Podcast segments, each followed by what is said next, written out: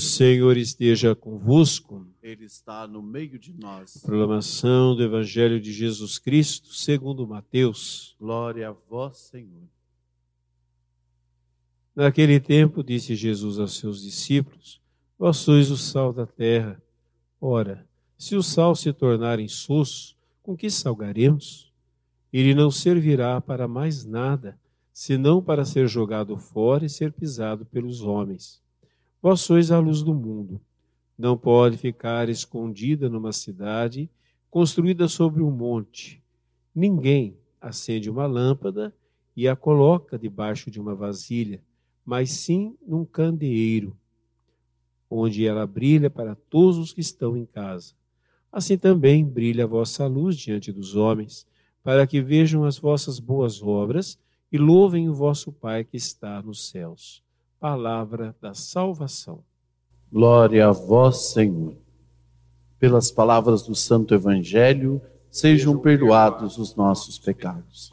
Santo anjo do Senhor, meu zeloso e guardador, se a ti me confiou a piedade divina, sempre me reges, me guardes, me governa, me ilumina.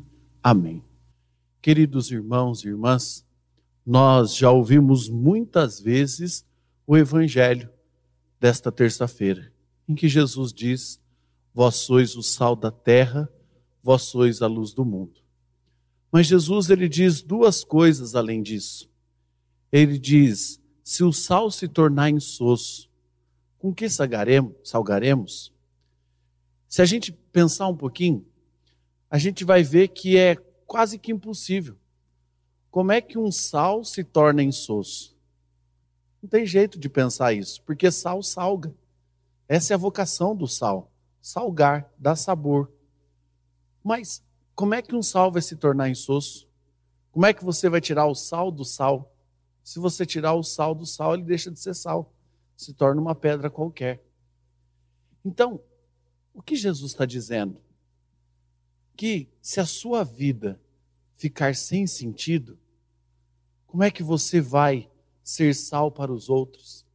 Dar sabor à vida dos outros? Não tem como. Quando a sua vida se torna sem sentido, ou você começa a viver um dissabor na vida, como é que você vai dar sabor à vida dos outros? Isso é importante a gente pensar. Porque às vezes a gente pensa que o segredo é se doar, se doar, se doar, se doar, se doar e se doar e não cuidar de si, não cuidar do interior, não cuidar do próprio coração, da própria vida. Mas isso não é egoísmo? Não. Quando você cuida de si para si mesmo, é egoísmo. Quando você cuida de si para os outros, aí não é egoísmo. Aí você está sendo sal da terra porque o sal cuida de si. Nesse sentido em que Jesus está dizendo, o sal da terra cuida de si. Para quê? Para ser nutriente para os outros. Você não é sal para si mesmo. Não. Até porque quem dá sabor à sua vida é Jesus. Mas se você não estiver ligado intimamente a Jesus, você vai se tornar insosso na sua vida. E aí não adianta você querer dar sabor à vida dos outros, que não vai conseguir. Está cheio de gente por aí dizendo assim: não, mas eu me dou, eu me dedico à minha família, eu faço tudo para minha família, eu trabalho, faço um monte de hora extra, faço não sei o quê, para minha família ter um conforto, ter uma vida. Eu não sei por que, que a minha família vive desse jeito, que a minha família não tem sabor. Porque talvez você se tornou insosso. Mas insosso por quê? porque deixou de cuidar daquilo que é essencial. Quando se cuida daquilo que é essencial na própria vida, aí começa a dar sabor à vida dos outros. Você é sal da terra. Nós somos como sal da terra. Nós precisamos cuidar de nós para sermos nutriente para o jardim dos outros, sim. Para cultivar o jardim dos outros, sim. De maneira que não precisa muita coisa mas a nossa presença, a nossa vida vai dando sabor à vida do outro. Percebe, você que é casado, seu esposo dá sabor à sua vida. Sua esposa dá sabor à sua vida. Mas se seu esposo não cuidar dele, se sua esposa não cuidar dela, os dois vão se tornando um dissabor um para o outro, de tal maneira que começa a tirar o gosto da vida do outro. Vai perdendo o sabor da vida. Então, ser sal da terra, acredito eu, é estar, primeiro lugar, aberto à graça de Deus, cheio da graça de Deus, aberto para que o Senhor faça a sua obra no seu coração, na sua história. Porque aí a sua história, tendo sentido, vai dar sentido à vida do outro. E luz do mundo? Luz do mundo não fica longe. Olha o que Jesus diz: não se acende uma lâmpada para ficar debaixo de uma vasilha, mas num candeeiro, para que todos vejam e, ver, e vendo, sintam-se então iluminados. Nós somos luz do mundo. Jesus não diz, ah, vós podeis ser luz do mundo, vós podeis ser sal da terra. Não, vós sois. Então é preciso assumir esta vocação. Vós sois a luz do mundo. E por que luz do mundo? Porque nós irradiamos a luz de Cristo. Quando nós estamos com Cristo, vivemos com Cristo, dando sentido e sabor à nossa vida, nós irradiamos a luz de Cristo precisa a gente ficar falando para os outros, oh, eu sou luz do mundo, olha aqui para mim, né? Tira uma foto aqui, porque eu sou a própria luz do Cristo. Não, não precisa.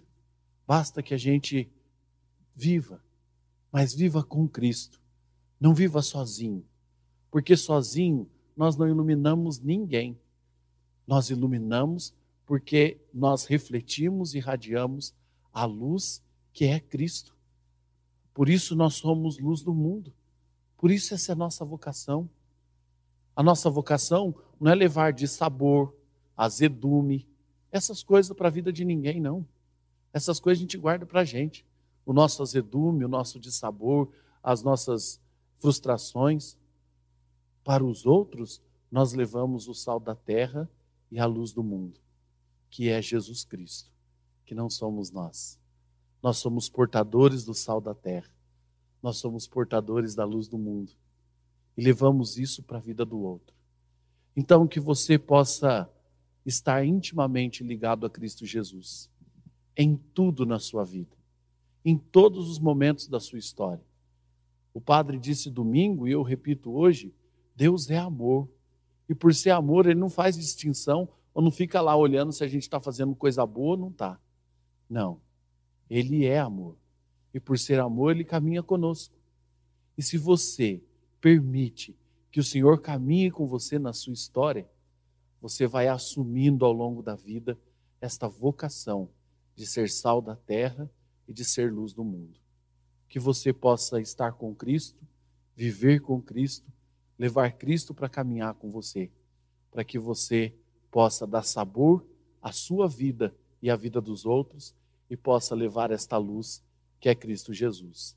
De tal modo, como diz no final do Evangelho, que ao verem você vivendo bem, testemunhando bem, testemunhando Cristo, eles compreendam a glória que vem de Deus.